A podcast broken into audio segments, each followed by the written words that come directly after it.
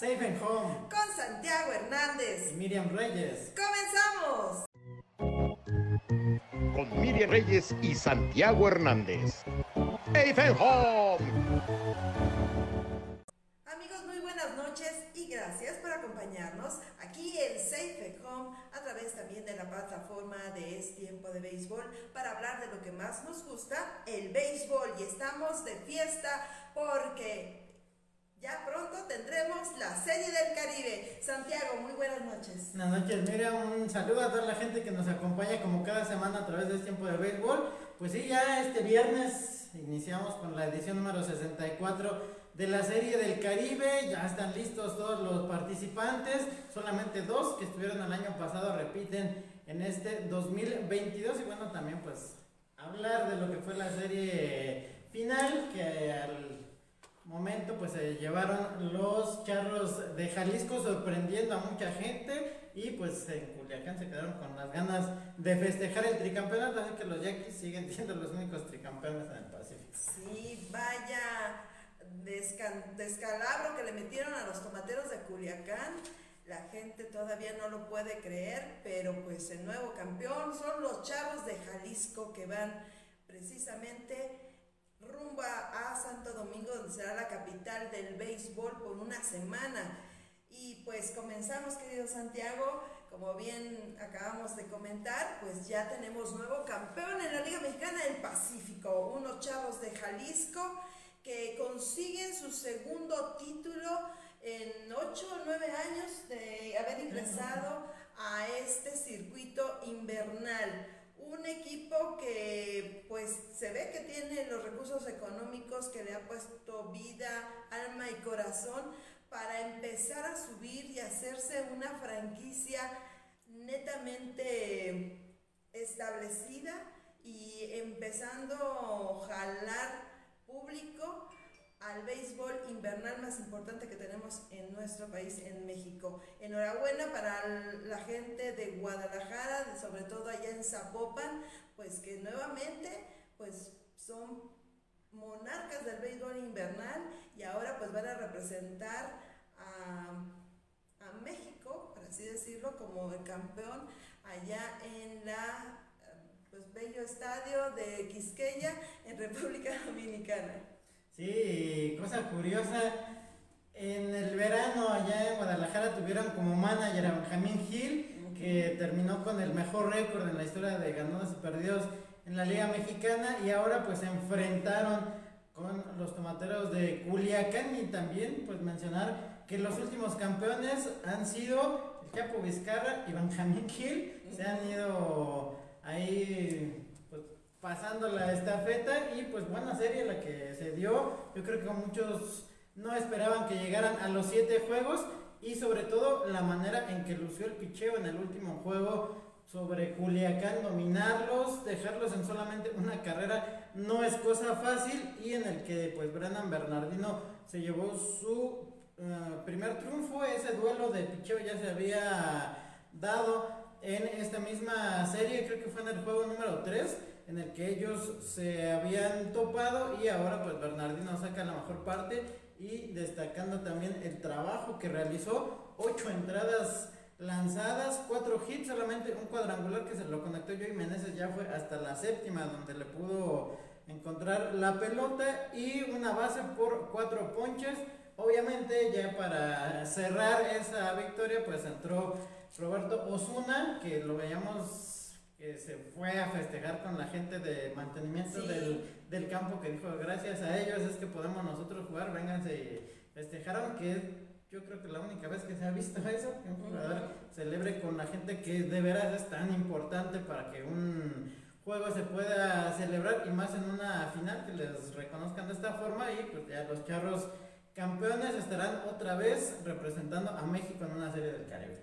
Y además, pues mencionaba Santiago a dos hombres súper importantes que manejan el béisbol en México, tanto en el Pacífico como en verano en la Liga Mexicana, y pues Benjamín Gil y Roberto El Chapo Vizcarra, dos personalidades completamente diferentes. a, eh, conocemos a Roberto Vizcarra, es un hombre de pocas palabras, de buen, de trato amable, eh, pero no le gusta él hablar de más. Él se dedica a lo suyo, a su trabajo, al béisbol, pero en contraparte tenemos a, Benjamín Gil, que pues la verdad se ganó um, pues la antipatía de, varios aficionados del béisbol por aquello sucedido en, en los Juegos Olímpicos, que no fue su culpa, pero por haber llevado ese jersey de tomateros, este, por decirlo... Para promocionar. Ajá, para promocionar este equipo que nada tenía que ver, pues resulta que de ahí empezaron a hacer y le empezaron a llamar el equipo olímpico. Ahora empieza la Serie del Caribe entre estos dos grandes manejadores y, nuevamente Benjamín Gil siguió, siguió hablando, siguió diciendo demás. Claro, era como de esos encuentros cuando presentan a los pugilistas y que se ven unos a otros. Completamente Robert, este, Roberto Vizcarra, calladito, y el otro hablando, diciendo que iban a hacer un gran trabajo, y miren lo que pasó. Sí se fueron a siete espectaculares y muy cerrados juegos pero ya después la balanza completamente se fue para ah, los charros. Y pues aquí mismo, en el último programa que tuvimos aquí de, de Safe and Home, decíamos, concordamos que la serie de este campeonato se iba a quedar con los charros de Jalisco. bueno, sí, con ellos. pero fue por la forma de cómo te manejas, ¿no? Cómo llevas las cosas y pues son temperamentos total y completamente diferentes. Ahora, allá en Jalisco, pues la gente está fascinada con, con Benjamín Gil, pero ya no va a regresar esta temporada. Ya no va, ya les vamos a platicar quién es su nuevo manager para la mm, temporada 2022, pero ahorita vamos a hablar de los charros que nos va a representar como campeones del béisbol invernal mexicano en esta gran fiesta caribeña del béisbol, porque ya están todos, em, ahora sí que definidos. los equipos. El único que nos faltaba era la nave turca Magallanes, que apenas ayer conquistó también en siete juegos, que logró empatar la serie con los caribes de, de este, y llegaron y pues se vieron súper imponentes, pero eso es otra historia. Sí, y eh, hablando de Benjamín Gil y Roberto Vizcarra, yo creo que desde el 2014, en la primera temporada de los Charros de Jalisco, cuando llegaron a la final, que al principio no querían los Charros dar declaraciones, mucha gente decía que qué payasos, que no sé qué, estaban concentrados. Y aquellas inmortales palabras en el vestidor de Benjamín Gil, yo creo que fue donde muchos terminaron de que les cayera mal, Benjamín, que yo lo he dicho varias veces, tiene razón en varias cosas que ha dicho. La manera en la que les ha dicho es lo que no la gusta, sí, la forma, pero sí ha tenido razón y ahora pues le tocó perder. Y, lo único que pudo presumir con toda la honestidad fue irse a comer menudo tempranito en la mañana porque no pudo presumir más. Pues luego también con los aficionados que se había dicho yo voy a venir a comer menudo en el último juego. Ahí estuvo conviviendo allá en Culiacán, pero pues eso sí es un golpe muy fuerte, ¿no? Porque, porque él, decía que ellos iban por el tricampeonato y que ya se visualizaban allá en Santo Domingo y muchas cosas. Vale calladitos, tranquilitos. Y, sí, eh, Tomateros es un equipo muy importante como hay muchos también en, nuestro país, pero no por eso vas a subestimar el esfuerzo y el trabajo del rival. Yo creo que te hace más grande como aficionado reconocer que caíste ante un buen equipo. Y ahora le corresponde a los charros, pues ahora sí que el nivel la, la, vara se dejaron muy alta y ellos tienen que regresar con óptimos y buenos resultados, porque tampoco les fue muy bien a los tomateros luego, ¿no? Sí, y haciendo el recuento en total, los marcadores fueron dos juegos a uno, ganó Charros el primero, 3 a 2 ganó el juego número 2, el que decíamos que fue el enfrentamiento entre Brennan Bernardino y Manny Barreda, fue el juego número 3, en el que Tomateros ya en Culiacán ganó 7 carreras contra 3, luego 3 a 2 volvieron a ganar los Tomateros. Y en el juego 5, en el que Orlando Lara se llevó la victoria, apalearon a los tomateros para obligar el regreso a Jalisco. 8 carreras contra 2, 5 a 3, el juego número 6, ya en la casa de los Charros. Y 8 a 1, ese que decíamos, la única carrera fue el cuadrangular de Joey Meneses, que sigue siendo uno de los jugadores más confiables en el roster de tomateros que responde a la hora buena y fue el único que les pudo quitar la blancada, pero la verdad un buen trabajo en general de los charros de Jalisco. También, pues obviamente, Roberto Vizcarra, su cuerpo de técnico y el bullpen que también estuvo respondiendo porque tener a un equipo con la ofensiva como la de Tomateros y vencerlos, mantenerlos en solamente cinco hits, cuatro hits en el juego anterior, en el sexto, había pegado Charros y ahora en el siguiente fueron 14 y solamente le permitieron 5 a los tomateros y pues sí, mucha gente muy contenta, también merecida la afición de Jalisco, que es una de las más fieles en la Liga Mexicana del Pacífico y pues ahora les tocó festejar de nueva cuenta aquella corona que se habían ganado anteriormente con Roberto Vizcarra fue contra los Yankees en el 2018 y que tampoco fue un papel como se esperaba ya en la Serie del Caribe, ahora con los refuerzos que ya anunciaron, la verdad, que es un equipo para pelear por llegar a la final. Y bueno, pues ya después de que estuvieran entrenando el martes y el miércoles ya en forma en, Jalisco los, este, los charros, mañana jueves viajan ya por fin allá a, República Dominicana, y pero, pero ya dieron a conocer su roster de 32 eh, peloteros, 15 de ellos son refuerzos. Recuerden que en esta clase de competencia, sobre todo en la, Liga Mexicana del Pacífico, eh, los que te llevan a playoff, los que te llevan a la final y después te llevan a todo esto, generalmente los van haciendo a un lado y vienen los jugadores que han tenido mejor eh, temporada o postemporada y son los que van conformando este equipo.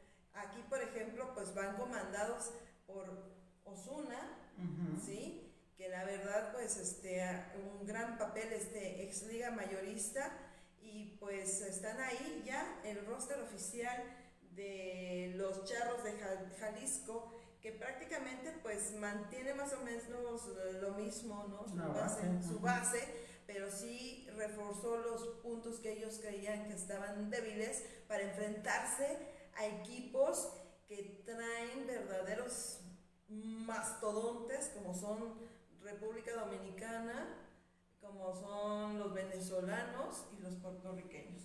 Y ya para acá Panamá y Colombia, pues ellos también llevan un plantel de, jugadores, pero nunca se va a comparar con los animalones, con los caballones, como son los venezolanos y los dominicanos. Sí, más en República Dominicana, en el que están prácticamente al nivel del mar en Santo Domingo, donde no vuela tanto la pelota como están acostumbrados los charros de Jalisco. En Zapopan, que es mayor la altura y pues también llevan a varios lanzadores, entre ellos Manny Barreda de los mismos tomateros, llevan a Brennan Bernardino y a Manny Barreda, que son los que se enfrentaron en el juego 3 y en el séptimo, Javier Solano, que no tuvo tan buena temporada en el inicio con los Caballeros Águila de Mexicali, que lo mandaron después ya a la mitad con los Charros, donde pues sí no retomó el nivel totalmente que le conocemos, pero que sí obtuvo victorias importantes. También va Nick Stroke de los Sultanes de Monterrey, Samuel Zazueta, Alemão Hernández, uno de los jugadores jóvenes de Liga Mexicana que más ha brillado tanto en el verano como ahora en esta temporada en el Pacífico, David Gutiérrez, Wilmer Ríos, que merecido también el nombramiento de Wilmer, lo que hizo con los, tomate, con los naranjeros de Hermosillo, Roberto Zuna, Alexander Dovalín, Jake Sánchez, que estuvo como refuerzo también allá en República Dominicana para conseguir el título, el conjunto que los va a representar, que son los gigantes del Cibao. Está también Daniel Duarte, Irwin Delgado, Enrique Burgos y Jared Wilson de los Venados de Mazatlán.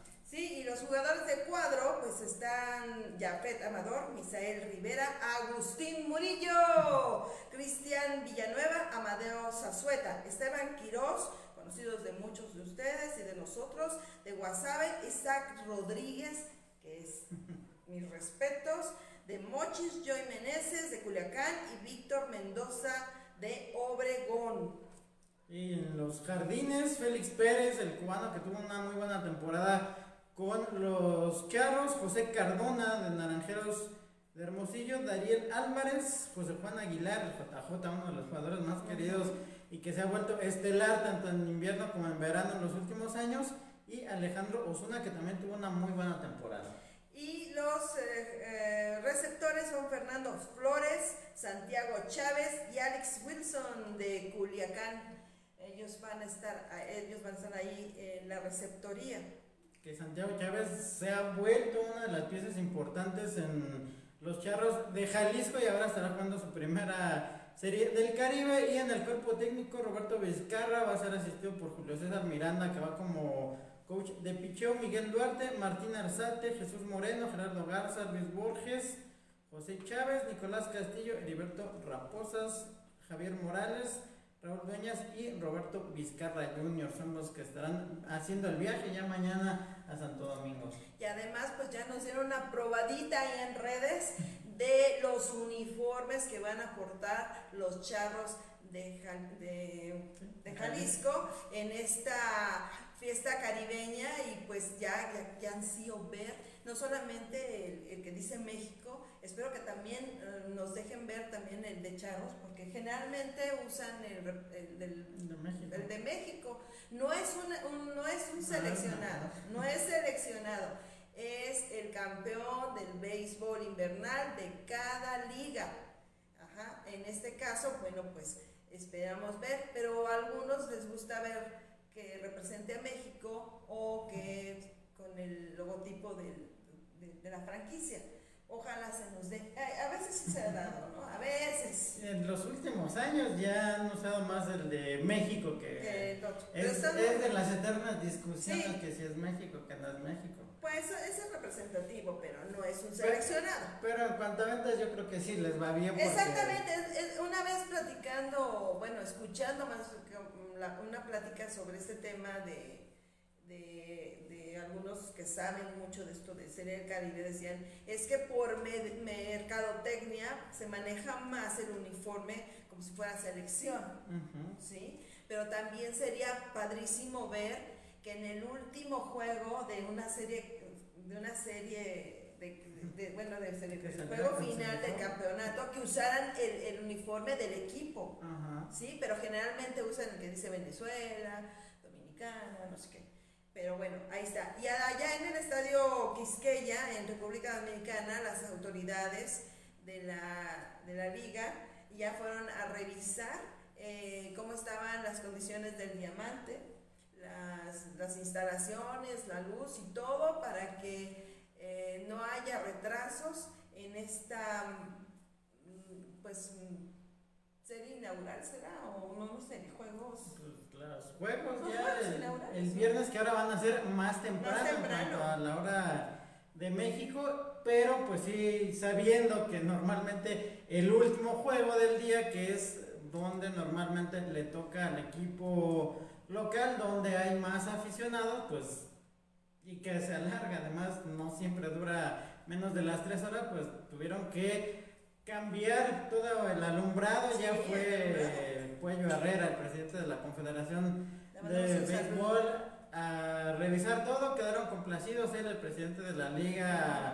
Dominicana y pues hay que recordar que el equipo campeón son precisamente las Águilas Ibaeñas de República Dominicana que no pudieron repetir este año luego de que el año pasado vencieran 4 por 1 a los criollos de Caguas, que ellos sí son los que vuelven a la Serie del Caribe en años consecutivos, que decía yo al principio que solamente dos equipos, pues ellos y los Caimanes de Barranquilla de Colombia son los únicos que estarán de regreso, pero pues ya el comité organizador también ha dado a conocer que van a utilizar el VAR, el sistema de repeticiones, y ya tendrán nueva productora para esta edición 64 de la serie del Caribe y que van a estar utilizando el apoyo para los umpires, que me parece una buena idea, ojalá y funcione como se tiene planeado, será la primera vez en la historia en que en una serie del Caribe se utilice el sistema de repeticiones.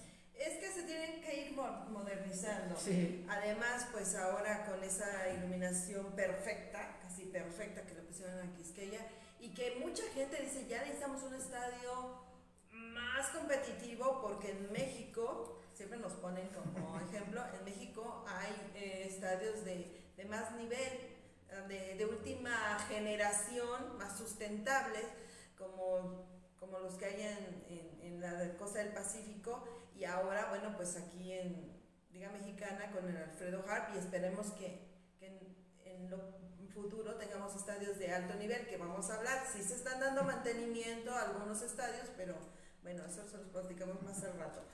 Y pues se tienen que ir acorde de, de, de las nuevas cosas porque eh, eso te da más seguridad como aficionado de que no están ayudados ni que hay cosas y, y, contemos que las estaciones transmisoras de, de, de, video, las canales que van a hacer esto tengan bien ahí. Yo creo que ellos sí, porque ellos sí saben este, transmitir béisbol. Con más de 20 cámaras y con la tecnología que se tiene, no creo que tengan muchos problemas. Pero es que no es lo mismo eh, todas las cámaras de televisión que tienen eh, en grandes ligas, que no son cuatro ni seis, a veces tienen 16 hasta 24 cámaras, en diferentes posiciones, o cuidando segunda, cuidando tercera, cuidando home, cuidando primera, y entonces te da diferentes ángulos, y aún así hay jugadas que de repente nos alcanzan a ver, ¿no? pero eso ya es muy mala suerte. Ahora, también este, antes de irnos al, este, al calendario, pues ya también mm, dieron a conocer los nombres de los umpires.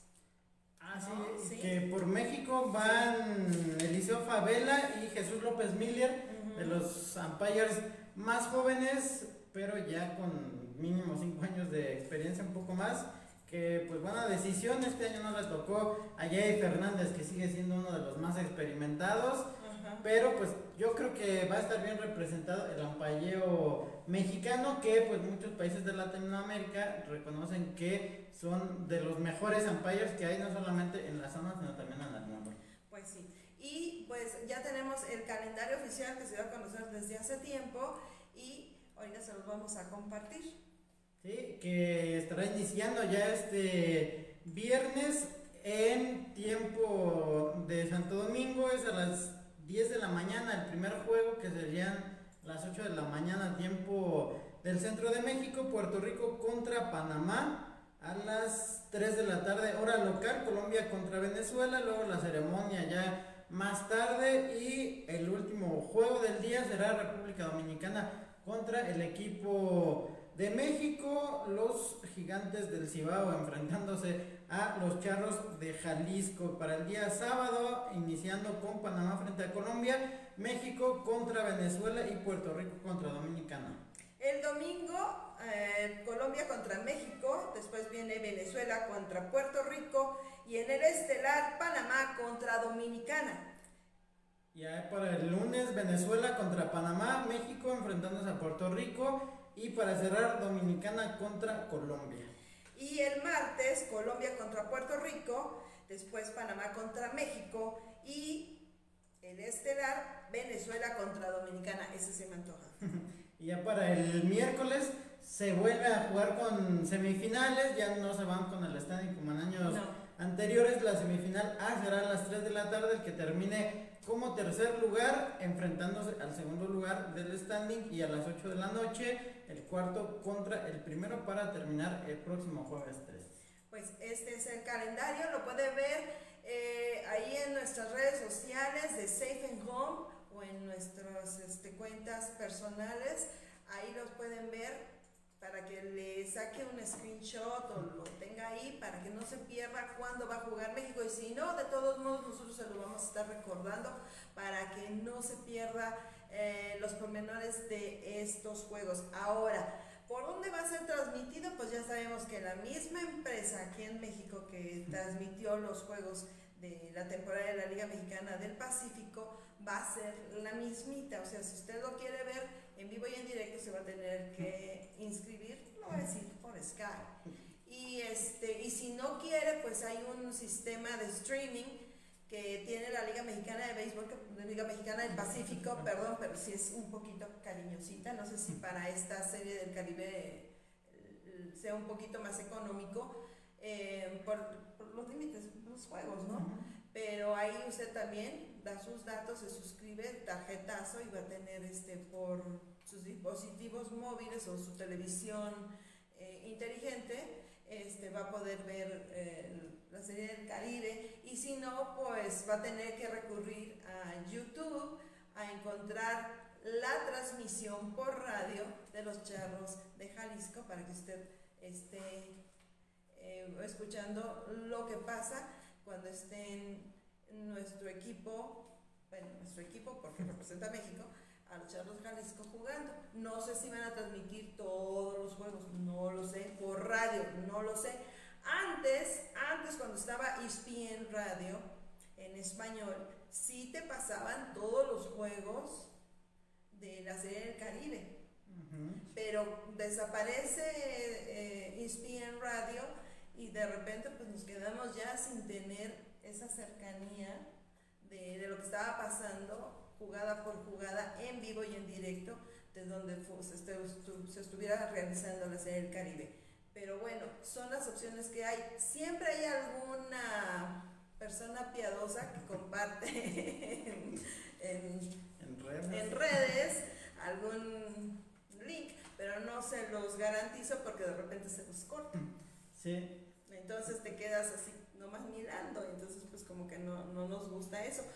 No sé si alguna televisora eh, de TV abierta o de paga en México lo podamos ver así, pero no, va a ser con. No, va a ser, va a ser con, con esta empresa de cable. O en internet con algunas de las televisoras locales de Dominicana. Solamente, o sea, buscándole sí, como se tuvimos más facilidad de ver qué estaba pasando con Cibao, con Magallanes. Que, que, que, lo que estaba pasando aquí en Culiacán y, y, Guadalajara, o sea, así de que dabas un clic en el YouTube y tenías la señal completamente en directo a lo que estaba pasando en las semifinales de, de la Lidom o de la Venezuela de béisbol. O sea, es, es, increíble, ¿no? La difusión. Pero bueno, cada quien. Y ahí está. Y pues nuevamente nos repites, querido Santiago, quiénes van a estar en esta del Caribe. Sí, van a estar los astronautas de Los Santos, que fueron el primer equipo que se clasificó hace una semana al vencer a los federales de Chiriquí, que fueron los que ya han estado representando a Panamá y fue el primero que ganó su boleto. Después los criollos de Caguas el pasado jueves ganaron su título número 20 en la historia de la franquicia al vencer a los indios de Mayagüez, dos de los equipos más ganadores en la liga. Roberto Clemente Caguas es el otro equipo que va a estar presente en años consecutivos y es pues su primer bicampeonato que consiguen en su historia. Y los Caimanes de Barranquilla que decía también que son los únicos que estuvieron el año pasado se coronó en cinco juegos al vencer a los Vaqueros de Montería que también en esos juegos hace unos años me tocó ver la liga colombiana y sí son muy peleados sobre todo entre esos dos equipos ahora ya los Caimanes tienen 12 títulos en su historia y pues repiten su participación en Serie del Caribe. Los Charros de Jalisco que vencieron a Tomateros de Culiacán el pasado fin de semana, su segundo campeonato en cuatro años, lo decíamos, el Chapo Vizcarra ya lo había conseguido en 2018-2022 y pues el equipo con menos historia en la Liga Mexicana del Pacífico porque ellos iniciaron en el 2014 también los gigantes del Cibao que ganaron en cinco juegos su serie final al derrotar a las estrellas orientales y con los gigantes que estuvieron Jake Sánchez y Javier Arturo López que llegaron como refuerzos y fueron parte importante para conseguir este título. Es su segundo campeonato, el anterior lo habían ganado en la 2014-2015 y los navegantes de Magallanes que fueron los últimos clasificados, una serie que también se fue a siete juegos con Luis Carlos Rivera como coach de picheo y que fue el que llevó como refuerzo al Jesse Castillo y que fueron parte importante para conseguir este título que es el número 13 para la historia de los navegantes. Y además están dirigidos por otro conocido de aquí de México, Willy Romero. Willy Romero que pues ha hecho campeones a los Leones de Yucatán, es, es un hacedor de, de, campeonatos también y que pues está jugando allá en Venezuela y, y, el equipazo que trae Magallanes. Nomás eche, usted échese un clavadito ahí en internet y vea a quién van, a quiénes van a estar jugando. Los rosters, no, qué bárbaro. Y, el atractivo que trae aparte del panda y de todo esto, pues es nuestro querido Jesse Castillo que va a estar ahí y que va a estar en una serie de Caribe con, en contra de, de los suyos, ¿no? Pero bueno, es chamba, chamba y le deseamos el mejor, el mejor de los éxitos. La suerte es para los tontos, el éxito es para los fregones.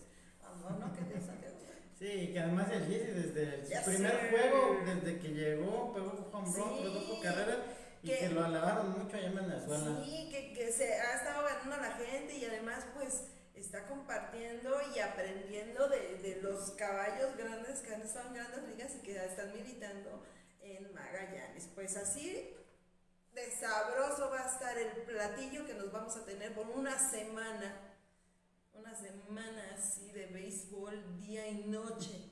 Qué ricura. Es, mejor imposible. Y de aquí, ah, les quiero recordar que seguimos en Es Tiempo de Béisbol, pero nos puede ver por nuestro canal de YouTube de Safe and Home. Le invitamos para que nos dé mm, un like y también se suscriba, es gratis y tiene toda la información. Y también, ¿por dónde nos pueden escuchar? Por Spotify y también por Instagram. Nos pueden seguir ya todos los programas, los 42 con este que llevamos, ahí los pueden ver. Así con mi brazo de no lanzar que me duele, pero aquí estamos al pie del cañón. Y nos vamos tendidos como bandidos o barridos en, home, porque hay noticias de béisbol de estufa de la Liga Mexicana de Béisbol. Estábamos hablando de los charros de Jalisco, que estaban muy contentos con la dirección, que ah, cómo los llevó en su primer año de inclusión en la Liga Mexicana. Eh, Benjamín Gil, por ahí se decía que iba a venir este, el Titán González a dirigir y no sé qué, y de repente nos anuncian que no, que Sergio Omar Gastelum es su nuevo piloto para la temporada 2022 y me parece excelente. Sí, además de que pues Sergio Omar ya lo hemos visto dirigir, que en el 2018 en el segundo campeonato llevó a los guerreros de Oaxaca que tenían muchos años de no llegar a una final a ser campeones en la zona sur, que jugaron esa final contra los sultanes de Monterrey, que ya lo habían anunciado Diablos para el 2020 como su manager, que no hubo temporada, para el 2021 lo cortan antes de que inicie y pues que en el Pacífico también lo hemos visto llegar a la final que rompió incluso el récord de juegos más eh, de más juegos ganados en una temporada con los Yaquis de Obregón cuando llegó a 44. Esta temporada llegó a los playoffs, ya mucha gente no lo quería con el equipo, pero los llevó hasta playoff y pues ahora lo anuncia Marachis de Guadalajara, ya que hace unas semanas habían anunciado que ya no iba a estar Benjamín Gil con ellos porque se va como parte del staff de coaches con Los Ángeles de Anaheim, con los Angels y pues es Sergio Mar Gastelum el elegido para dirigir a Mariachis en esta temporada, que él dice que está muy contento por el equipo que tiene, por la mentalidad, ojalá y lo dejen trabajar como es debido al manager y pues ojalá y se le den los buenos resultados. Pues unos chavos de, de digo, unos, chavos, unos este, mariachis de Guadalajara muy este, renovados porque prácticamente sacaron a Mario Mendoza, hicieron movimientos ahí. Ellos que la temporada pasada estaban súper herméticos porque todavía a días de que empezara la temporada no sabemos quién era el manager, quién era el roster, quién, quién nada, no sabemos nada. Pero ahora sí se ve esa apertura, ya como más descansados, más, ¿no? Y, y además la, el jersey de, de los mariachis es uno de los más vendidos no solamente en México, sino en Estados Unidos la gente lo pide mucho. Tiene, está agarrando mucho, mucho poder o mucho merchandise. Este, los charros, los charros, los, bueno, ellos también, los mariachis, bueno, es Jalisco. O sea que ellos van a tener béisbol todo el año, como los sultanes. Así, sí, son los únicos dos equipos. Dos equipos, ¿no? Ya por ahí alguien decía, ay, pero, pero deberían de jugar en eso de la Interliga que ahorita vamos la Liga Mexicana de Béisbol también anunció que, bueno, junto con cinco equipos van a tener una pretemporada, juegos de preparación, eh, con un mini torneo que se llama Interligas, que era Interliga, no sé por qué se llama Interliga, o sea, no sé por qué, pero como que el nombre no me convence. Pero pues bueno, pero bueno. ¿Cómo le podían poner? Es como, bueno, a mí pero bueno. Hubiera quedado más interzona, pero pues nada más de la norte están los toros de Tijuana. Entonces son cinco equipos que son Diablos, Diablos Pericos, Guerreros, Olmecas y los toros de Tijuana. Y los toros de Tijuana. Quizá porque no están los eh, queridos eh, Águilas de Veracruz que, que andaban ahí. Ahora, eh, va a ser un, juego, un torneo de cada uno va a tener 10 juegos, van a jugar entre todos 10 juegos cada uno, va a ser todos contra todos, o sea, el round robin famoso, y de ahí saldrá el, los... Pues según dijeron, no, se va a entregar una copa ni nada, solamente lo toman como preparación y sobre todo porque ya en los últimos días de esta liga, pues será próximo al inicio de la temporada, así que solamente lo van a tomar para ver qué de jugadores se quedan en el, roster oficial y pues serán probablemente transmisiones por televisión. Decía Otón Díaz que estaban negociando con TVC Deportes, con IM Sports, con los que estuve más de 10 años. Y con Capital 21, que a muchos no nos gustó la forma en que Capital programó los juegos que anunciaron desde el invierno del 2020 y en la temporada regular que te decían a una hora y te lo pasaban mucho después. O no te lo pasaban dicen que están negociando todavía con ellos que van a ver por Diablos Networks y lo pasan por sus redes sociales pero quieren que se le dé más difusión. Van a buscar que alguna televisora pueda pasar estos juegos que se estarán jugando en el Parque de los Hermanos Cerdán y aquí en el estadio Alfredo Harpelú, que según dijeron Jorge del Valle y Otón Díaz, va a haber público en las gradas. Boletos, boletos entre 50 y 200 pesos como los precios que tuvieron en la pasada liga invernal. Falta que anuncien el calendario, eso dijeron que va a ser en los próximos días. Y pues también estuvo Gabriel Medina, que él comentó que pues sí, la liga consciente de que los aficionados quieren béisbol de buen nivel, pues van a estar también ellos avalando el torneo y van a mandar dos cuartetas solamente que va a ser ya conformadas por como van a trabajar en la temporada regular un jefe de cuarteta de los más experimentados y cuatro de los jóvenes que han ido mejorando a través de los últimos años y se tendrán los mismos horarios allá en Puebla como aquí en Ciudad de México. Los Diablos entre semana que de martes a viernes juegan a las 7, los sábados a las 4 de la tarde y a las 12 su horario del domingo y por su parte Pericos a las 7, a las 4 y a la 1 de la tarde.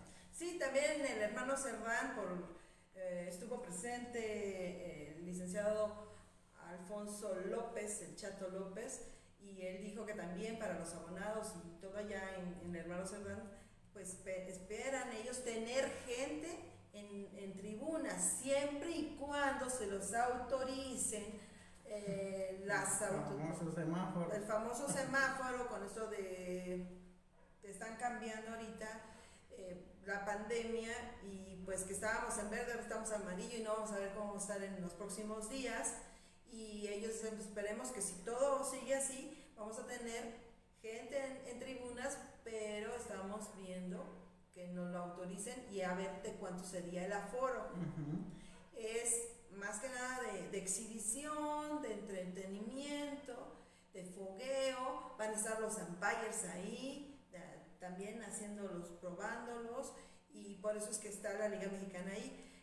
Ahora, como no se pueden hacer los juegos eh, de preparación que se estaban haciendo en Arizona, en campos primaverales, ahí en Kino, en, en, en Tucson, pues resulta que pues Toritos dijo, me voy para, me voy para acá junto con ustedes y voy a hacer la preparación con ustedes, porque ya como los tigres no son millonarios, no son ricos, pues tampoco se fueron a hacerle Los alcanzó la austeridad. Sí, la autoridad republicana nos alcanzó a los tigres y a otros que también les alcanzó la austeridad.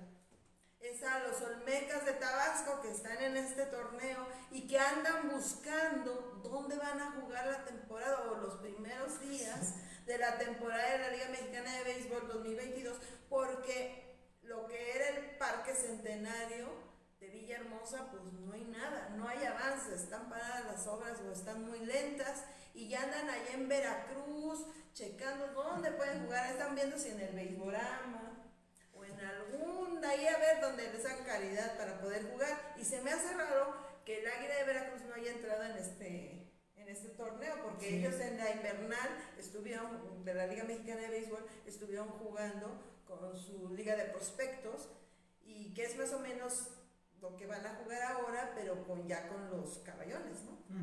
Sí, que también de eso mencionaron los cinco equipos que van a tener a todos los jugadores que ya han anunciado, los extranjeros que vienen con equipo completo, así que pues esperamos que sea un mejor espectáculo y sí, ahora que mencionas los Olmecas de Tabasco, pues que andaban en Veracruz checando estadios. andan andan checando Ahí pues está el de Minatitlán el 18 de marzo.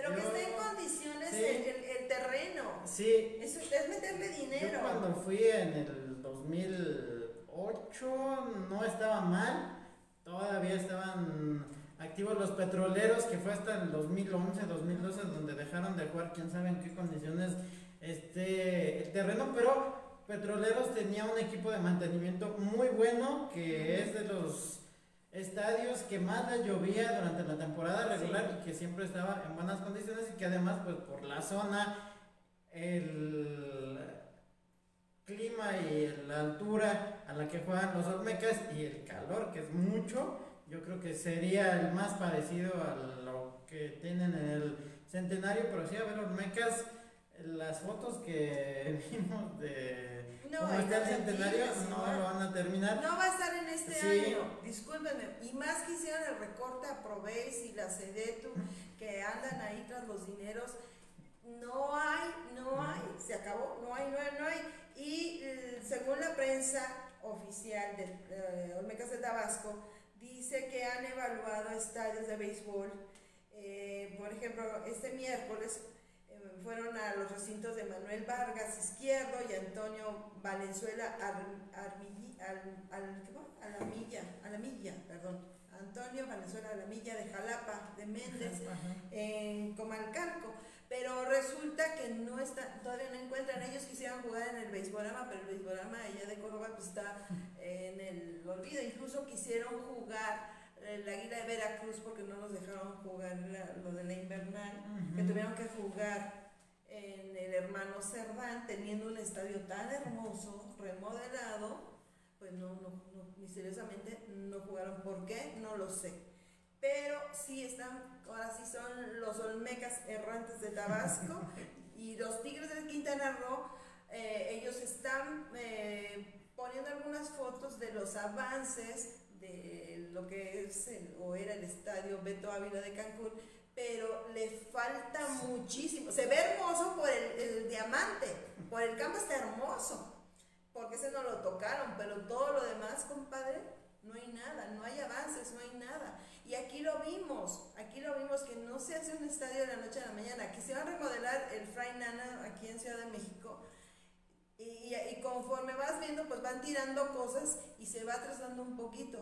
Después quedan estadios muy funcionales, sí, pero no nomás es tirar y poner, sino que sean funcionales y que te queden por unos 20 años más eh, mínimo. mínimo, ¿no?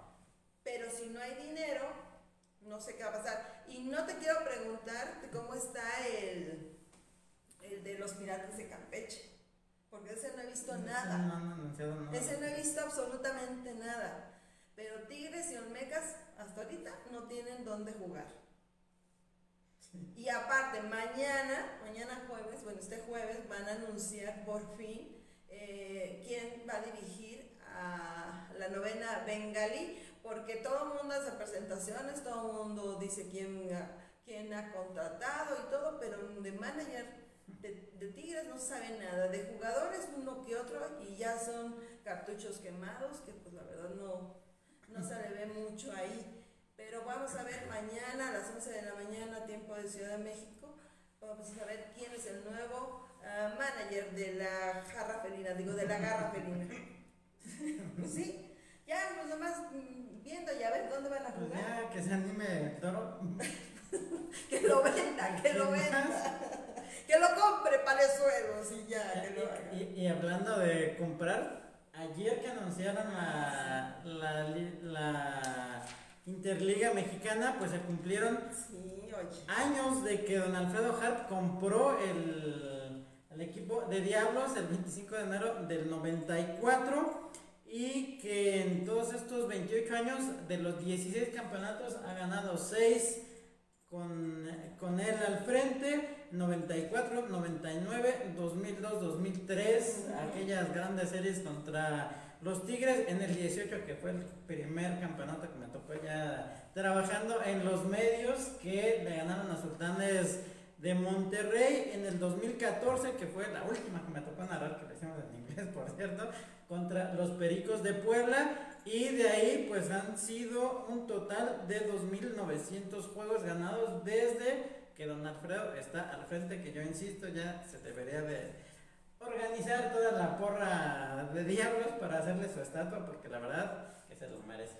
Es que de verdad, eh, no nomás es tenerle amor al béisbol o tener dinero, es saber cómo invertir eh, el dinero y que te produzca, ¿no? Él es un hombre, es un contador público y él sabe manejar dinero, ya sabemos que todas las empresas que él maneja, pero resulta que pues mucha gente dice, es que es fácil porque tienes dinero.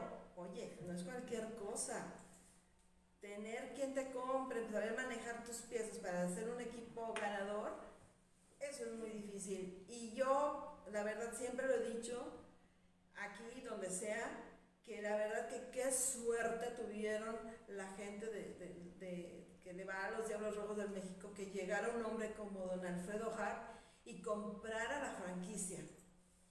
¿Sí? Porque los mantiene en su ciudad, los mantiene con esa arropados, vaya, es bien difícil que un equipo que tú amas, que tú has seguido durante toda tu vida por herencia familiar o por, por gusto, porque sea, se tenga que ir de tu ciudad porque no hay alguien que los quiera, que los quiera financiar y cuando los tiene no quiere aportar nada, no le pone el amor, el, el corazón a la franquicia. Y, y, y ves cómo todos los demás avanzan y tu equipo se va quedando atrás. Es bien triste. Y, el, y el, el, equipo que quería comprar originalmente el señor Alfredo Hart, don Alfredo Hart, era, era Tigres. Era Tigres.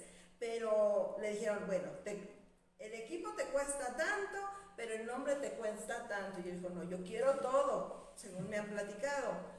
Y dice, no, pues que no, que estuvo la rebatinga ahí con los Peralta y resultó que dijo, no, ¿sabes qué? Que no. Resultó, resultó que acá, pues pues se, le dio la oportunidad y pues mira, ahí los lleva, ya les puso su estadio y todo eso en su ciudad. ¡Qué maravilla! Ve, cuídenlo, cuídenlo, aporten, vayan cuando se haya temporada.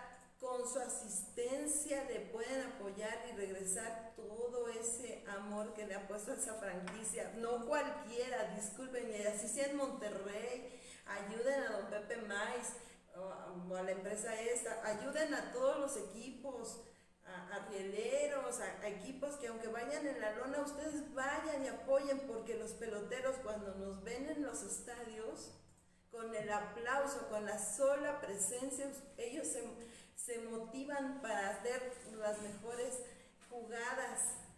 Pero pues, si van a jugar y no hay nadie, pues ¿dónde está? Ellos van a hacer su trabajo, pero si usted va y los premia con su aplauso, incluso con su abucheo, porque nadie abuchea a los dos, nadie, usted de verdad hace una gran aportación. Vaya y asista al béisbol con todas las medidas sanitarias para que podamos tener béisbol a puerta abierta. Sí, sobre todo eso, que no se ha terminado. Si no. tienen la oportunidad de asistir a cualquier estadio cumpliendo las medidas, y bueno, pues sí, don Alfredo, aparte de que los compró cuando todavía jugaban en el Parque del Seguro, puso de su dinero para la mudanza al Foro Sol, remodeló el estadio Frainano, construyó el estadio Alfredo Hart, pero no solamente es el trabajo y la inversión que ha hecho con Diablos, sino también Guerreros de Oaxaca, la academia que lleva su nombre allá en San Bartolo, en Oaxaca, y que pues fue de los que pudieron la mayor parte para el Salón de la Fama actual del béisbol mexicano allá en Monterrey, así que pues él ha dicho que mientras pueda va a seguir al frente de Diablo, ya comprometió a su hijo Santiago. Su hijo. Y Santiago dijo que sí, que él se compromete a mantenerlos aquí en la ciudad. Y bueno, pues una fecha importante para todos los que le van a Diablo. Pues felicidades para don Alfredo y sobre todo para la Nación Escarlata, porque se mantiene su equipo en esta bella Ciudad de México, el equipo de la ciudad. Ahora sí. ¿Y qué otra cosa tenemos de la Liga Mexicana? De Liga Mexicana, pues algunos movimientos que se han hecho solamente, como bien decías, eh, algunos equipos que han ido anunciando a sus jugadores poco a poco, los Pericos de Puebla, que también pues están trabajando duro, que la semana pasada mencionábamos a equipos que ya de sus jugadores jóvenes, de sus academias, están firmando con equipos de grandes ligas y pues Pericos de Puebla también es uno de esos que han estado trabajando y que han estado invirtiendo para construir su propia academia en el estado para sacar el talento local y pues los veremos ya en el torneo, en el Interliga que, que acaban de anunciar también. Y conforme vayan pasando los días, pues vamos a saber eh, las nuevas mm, notas que nos den los equipos, porque ya empieza a verse un poquito más de movimiento en diferentes equipos, pero no en sí todos. Por lo menos en redes sociales se ven algunos que dan ahí pataditas de ahogado y ahí están diciendo, aquí estamos, aquí estamos. Y bueno, en grandes ligas no hay gran cosa. Se reunieron esta semana dos veces, el lunes y el martes. Eh, la Asociación de Peloteros y los dueños, pero ninguno de los dos ha cedido, ninguno de los dos llega a un, a un tratado que, que, que dé esperanzas de, de, manejar este nuevo contrato colectivo y que nos dé esperanzas que podamos tener béisbol en tiempo y forma eh, el 31 de marzo, que es cuando empieza la temporada de grandes ligas, pero pues no se ve nada, la verdad. Y incluso el lunes la Asociación de Peloteros dijo, ¿sabes qué? Eso que te dije, que la gente libre, que hasta los de 6 a 5 años, que no, no, mira, ya olvídalo, ya no lo quiero. Y los, dueños de grandes ligas, pues sabes que no me interesa. Se acabó la conversación de más de dos horas y todos para su hotel o su casa. Al día siguiente se volvieron a reunir allá en Manhattan, eh, la asociación de peloteros, y no, resulta que no llegaron a ningún acuerdo. Eh, los, los mismos jugadores dijeron que se sentían tristes de ver la forma en cómo se comportaban los dueños o los representantes de los dueños. Porque hubo el vicepresidente de grandes ligas, esta vez no fue Manfred, dijo que están dispuestos los dueños a perder los juegos que sean necesarios de una temporada en la que sea, empezar en julio si usted quiere, pero que ellos no iban a ceder. Imagínate, empezar en julio, ¿ya para qué? Media temporada. Pues para no se va a perder el spring training, sí, se va a perder todo. que mientras no se pongan de acuerdo todos van a salir perdiendo son muchos millones los que están en juego sin entrada de aficionados y solamente con la mercadotecnia que se sigue en las tiendas de los equipos por internet abiertas. Y pues sí, no, no se ve un panorama claro todavía. Los dos han presentado sus propuestas, pero pues no, no se les ven muchas ganas de, de llegar a un acuerdo y lamentable porque pues sí, ya cada vez más cerca de la fecha en la que normalmente reportan los pitchers y los receptores y pues no ni siquiera pueden los jugadores utilizar las instalaciones de su equipo para ponerse no no pueden y lo de las vacunas y, y todo eso. Ahora eh, ayer que terminó la reunión y que pues no hubo porque los dineritos que porque esto que el otro todos en el, en el ramo económico. Y ninguno de los dos cede, porque en ligas mayores les dijo, bueno, ahora yo te pago una contrapropuesta, aquí está, y los peloteros, no, no la quiero. Eh, y así no se va a poder llegar a nada. Y si no se arreglan de, de febrero a los primeros días de marzo, como ya bien amenazaron, nos podemos ir hasta julio si ustedes quieren. Y, y no vamos a hacer nada y tal vez nos quedamos otro año sin béisbol, que es lo que no queremos, pero es que ninguno de los dos da una señal. Yo dije el lunes, bueno, ya por lo menos están desistiendo. Sí, ya por lo menos se reunieron, como sea te da esperanza. Y como sea, pues ya dijeron, ya no quiero lo de, ¿qué te parece este punto y este punto? Pues no, y les digas, no, no me interesa. Gracias. Gracias, pero no se vuelven a reunir y ahora son los, ah, pues como no quisiste lo que yo te dije, pues ahora yo no acepto lo que tú, me ofreces. Y se van a reunir nuevamente en estos días, no dan fecha, pero de todos modos siempre nos enteramos que se van a reunir.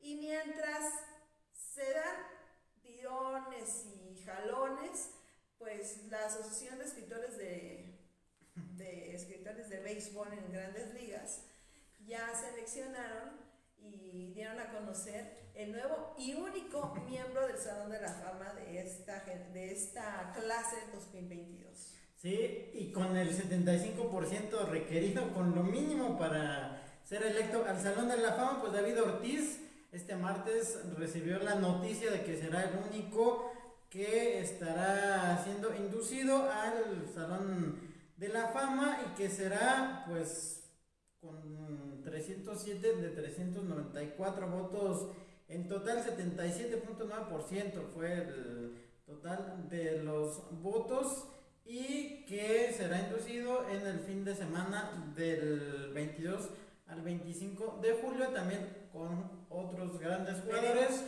de otras épocas pero sí, de los que estaban más recientes en las boletas, en su primer año ya merecido. Yo creo que muchos no están de acuerdo, que porque también tuvo escándalos en su carrera fueron menos que lo que se ha estado discutiendo todavía de que si Pete Rose, ¿por qué no lo dejan entrar al salón? Barry Bonds y Roger Clemens en su último año de posibilidad de estar en la boleta para ser electo, pues se quedaron fuera dos de los históricos que lo que hicieron dentro del campo, pues no tiene discusión, pero es la forma en la que lo lograron, pues sí es el principal motivo de, en el que no van a entrar.